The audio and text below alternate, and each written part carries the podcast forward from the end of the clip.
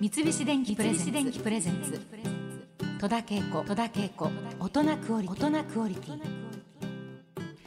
おとくりが今週フォーカスするのはご当地パイでございます、まあ、ご当地パイと聞いてもう私がもうまず先に思い出すのはやっぱり浜松メーカーのうなぎパイということでねあの私の出身の名古屋でもあのうなぎパイは昔から売ってるんですよだから私しばらくね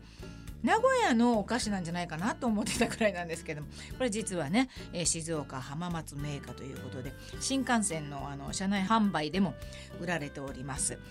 全国で売られているご当地パイの中にうなぎパイよりも古いパイがあるのかどうか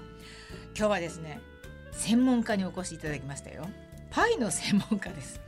ご当地パイ研究家で一般社団法人日本パイクラブ理事の藤井聖堂さんですどうもよろしくお願いします。パイの専門家です。パイの専門家ねそう言いましても聖堂さん本業は放送作家や小説家としてご活躍されている方でございますようっちゃんなんちゃんや伊集院光さん一国堂さんたちの育ての親といいっえてとんでももないです。過言では現在はあの日本放送でははいどんな番組されてるんでえすっか、とオードリーのオールナイトニッポンとかおはいあとまあ森山良子さんのうんオールナイトニッポンミュージック10という番組をやっておりまはいす。そうですか、はいどちらも私のあの仲良くさせていただいている ええええ涼子さんもオードリーさんもね、はいそうですかそんな藤井聖堂さんにご当地パイについてのうんちくを今日は伺いたいと思いますがやっぱりこれ元祖はうなぎパイになりますかそうですね。あの、うんパイそのものはね昔からあるんですけども、はいそのご当地の名物でパイを作ったっていうのがうなぎパイ、えうーん昭和36年。昭和36年です1961かよ。う新幹線通る前ですからね。んガガーリンが地球は青かったと言った年です。うんそうかなり古い です 古いですよね。ねえすごいですうよね。ん、あの静岡にも、は他にもあのなんか類似の商品とかって出てますよね。あのうなぎのパイとかねあーかば焼きパイとか微妙なと微ころ妙なうなぎパイが大ヒットしたから、うんまあ、似たようなものいけるんじゃないのっていうんで似たようなのはいっぱいありますそうなんですか。あの観光地行くと、うん、必ずあれここにもパイがあるのってお土産売り場で思うじゃないですか、はいうなぎパイみたいなパイがね、あれうなぎパイって大人のお菓子ってついてるじゃん夜のお菓子夜です夜大人じゃない、はい夜のお菓子あれがも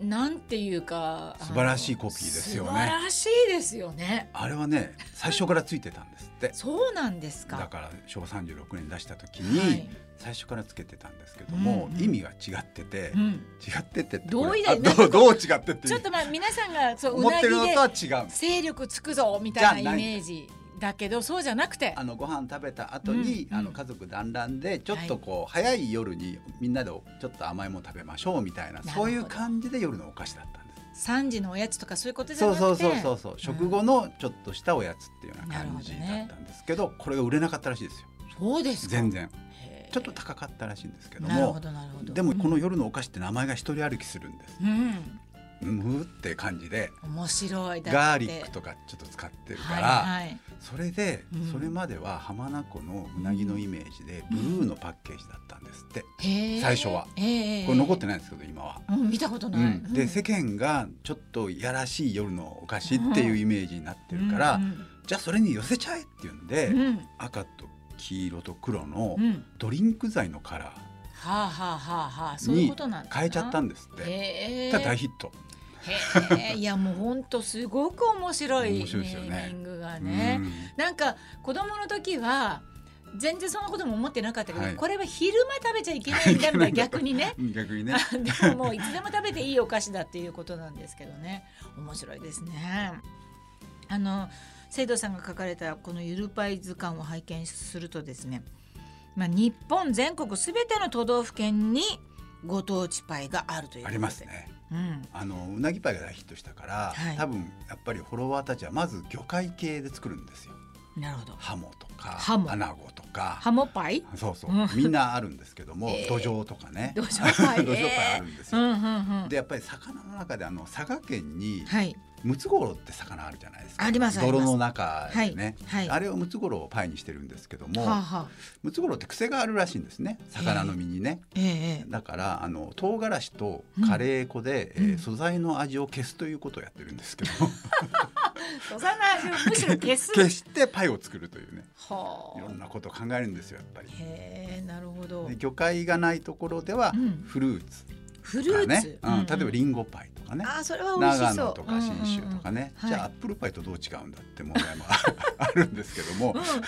まあ、そんな風にこう、うんあと野菜とかねはあ。下仁田ネギパイってのがありましてあった。下仁田ネギパイ。ええこれはねお菓子なのにネギの匂いがすごいんですよ。なるほうんど。だからへえとにかくご当地のものなんとかこうパイに練り込んでヒットを狙おうと。そうか。あの肉のパイもありました。あります。あります。牛タンは入り。い、仙台は牛タンパイ多いですね。あーちょっと美味しそうですそね。う、ちょっと上に乗っかってるんですね。ええトッピングでね。そうですか、うんいやいやいやちょっと楽しいな面白いですねへえそうですか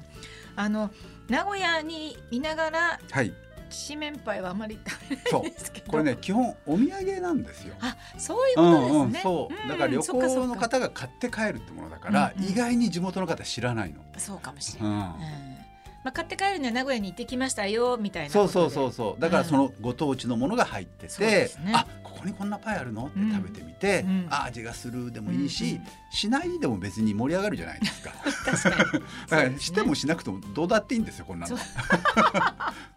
うこれはね、お菓子じゃなくてねうん、コミュニケーションツールだとまあそ私はうで思っすてるんでねす。そうですうね、んこのゆるパイ図鑑見ると、はい、ほとんどっていうかもううなぎパイ以外は食べてないですねそうですうんね。大体みんな知らないですよ。知らない、はいいやだからもうぜひともトライしてみたいなとこれねこういうこと言われちゃうと、はいみんな旅行に行った時に必ずお土産屋さんでうんパイを見るようになっちゃうんですよ、ああそうですうよんね、うん気になってしょうがないんですよ本。当そうですうよね、ん、それで買ってきたりして、うんあのさっきもちょっと話しましたけどい森山良子さんの番組やってると、はい森山良子さん全国コンサートに行くじゃないですか、えでお土産で買ってきてえええうん「生、徒、さんこれ知ってる?」とか、うんうんこれ見つけたわよ」と持ってきて「うんあそれ知ってます」とか「あそれは知らないですね、はい私にください」とあかー そういうことやってました。ええ素晴らしいあのー聖堂さんがプロデュースされたはい、全国ゆるパイ展はいが開催されたそうですね2014年こか、の本を出した時に、うんはいまあ、この販売促進イベントとして、うん光栄で OL の伝道ですね、うんうん OL の伝道光栄ではいやって10日間で1万人すごいすごいすごいでしょ、まあ、無料だったんですけども、ええでこう全国のパイを全部集めて、うんうんで一番奥にこう全国のパイを売るコーナーを作ったんですけども、うんうんうんこれが完売いやーそりゃ嬉しいですよ、で私の本が売れ残るというね そんな販売促進イベントなのに悲しい三菱電機プレゼンツ三菱電機プレゼンツ戸田恵子戸田恵子大人クオリティ大人クオリティ